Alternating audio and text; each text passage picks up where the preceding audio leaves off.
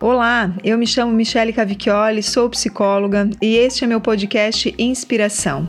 Eu tenho como propósito ajudar as pessoas a harmonizarem vida e carreira. E através desse canal de comunicação, eu levo semanalmente mensagens para inspirar as pessoas para a ação, sempre com foco na sua saúde emocional.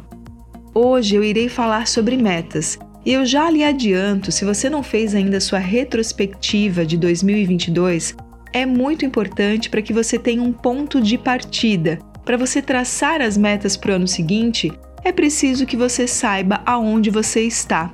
Tem esse parâmetro do seu agora, para daí então você definir aonde você gostaria de chegar.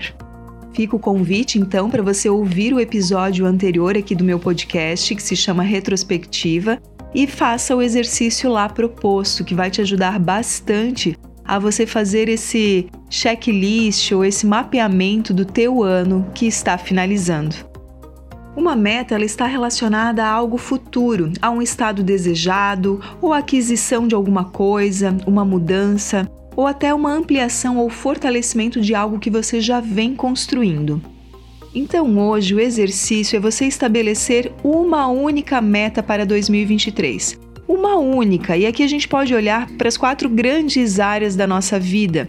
Vamos pegar a área profissional, a área emocional, pessoal, a nossa saúde física ou também a saúde espiritual. Escolha uma dessas áreas e estabeleça uma meta que você deseja atingir em 2023.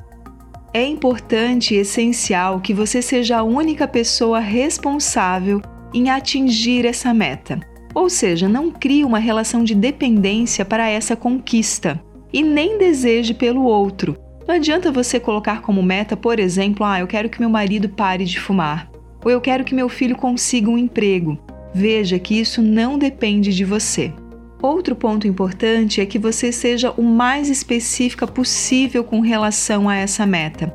Nosso cérebro precisa de comandos muito claros e delimitados. Não adianta você colocar uma meta muito ampla, do tipo: ah, eu quero emagrecer.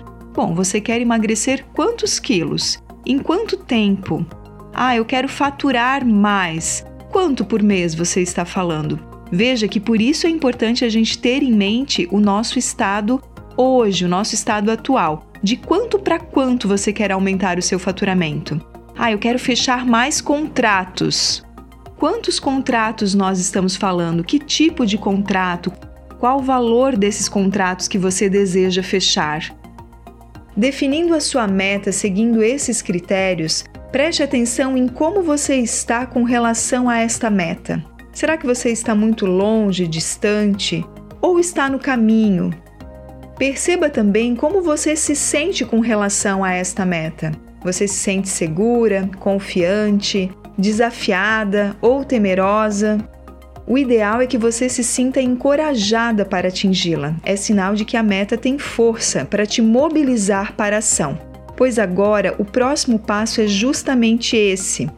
Quais serão os próximos passos? Quais serão as ações que você irá realizar para te mobilizar e consolidar esta grande meta? E aqui não estamos falando em grandes passos, mas pequenos passos algo que de repente você possa começar ainda essa semana ou em janeiro do ano que vem, sem problemas. Lembre-se que você terá 12 meses para atingir essa meta, ou pode ser que você queira atingir antes. Então, delimite o tempo, coloque prazos e também estabeleça as ações mês a mês para que você conquiste esse resultado. Liste aí, pelo menos no seu caderno, quatro ações que vão fazer você realizar essa meta. Eu espero que esse áudio te traga mais clareza e objetividade e contribua de fato para suas realizações em 2023. Desejo uma excelente semana pré-natal e um grande abraço.